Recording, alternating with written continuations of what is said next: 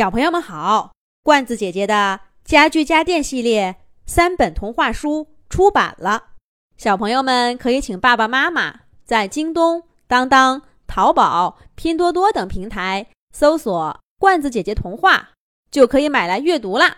这一集，罐子姐姐继续给小朋友们讲《小兔皮皮和同学们》系列，《小猫可可学游泳》的第二集。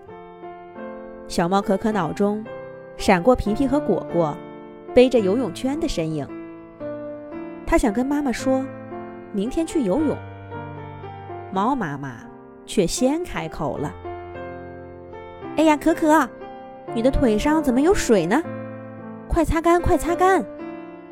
咱们猫啊，得离水远一点儿。妈妈小时候……”可可不用听，也知道妈妈要说什么。他一边拿着毛巾擦着腿，一边听妈妈又讲了一遍他早就熟悉的故事。等妈妈终于讲完，可可抬起头对妈妈说道：“妈妈，我下午在家复习功课。又复习功课呀？”猫妈妈爱怜地摸着可可的头，说道：“妈妈知道。”可可爱学习，可是也别老闷在家里，多跟同学们出去玩玩。妈妈，可可突然有点心烦，打断妈妈的话：“是这样，练习册上有道数学题很难，皮皮他们都不会，我得好好看看，明天跟他们讨论。”妈妈知道了，同学之间。就该互相帮助。有人问你问题，可不能不告诉人家。猫妈妈笑起来，柔声说着：“那可可，你在家好好看书吧。妈妈出去一趟，西瓜和樱桃放在冰箱里了。天气热，你自己记得拿出来吃。晚上见。”砰的一声，猫妈妈。关上房门，悄无声息地离开了家。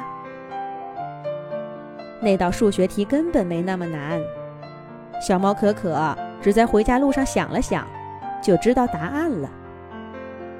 明天要这样、这样、再这样，讲给皮皮，他肯定明白。可可把自己的想法在练习册上随便写了几笔，就装好了书包。呆呆地坐在地板上。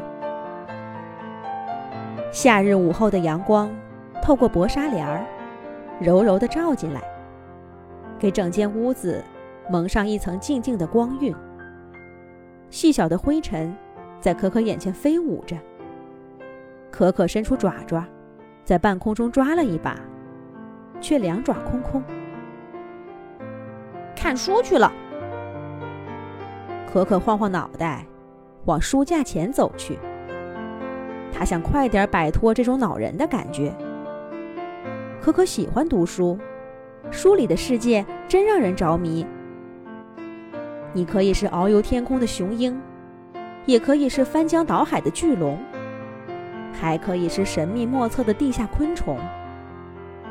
这世界上有的、没有的，你都能在书中经历、体会。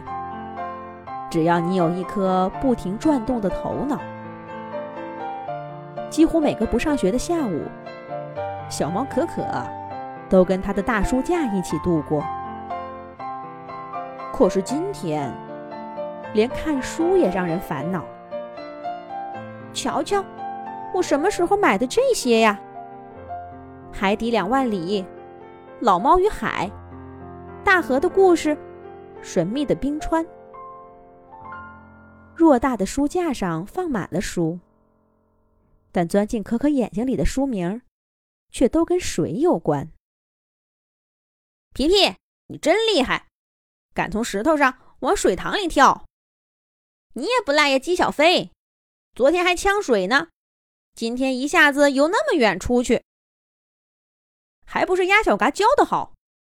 果果进步最大，终于敢把游泳圈给扔了。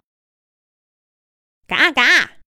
明天我来表演个潜水，有人想跟我学吗？我学，我也学。窗外传来欢快的说话声，是小伙伴们游泳回来了。大家路过可可家窗前，停下脚步。可可的书桌就在窗边大家经常在回家路上抬头跟可可打招呼。可是今天，小猫可可却转身藏在窗帘后面，把整个身体都给挡住了。直到小伙伴的说话声和脚步声都听不见了。第二天一早，好学生可可准时坐在教室里。白鸽老师还没来，小兔皮皮蹦蹦跳跳的来到可可面前，请教昨天的数学题。可可三言两语就讲明白了。皮皮一脸崇拜的看着可可，由衷的说道。可可，你真是太厉害了！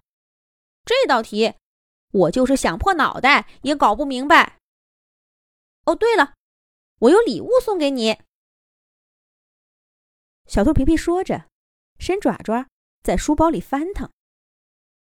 小猫可可歪着头，好奇的看着。皮皮有什么礼物要送给可可呢？下一集讲。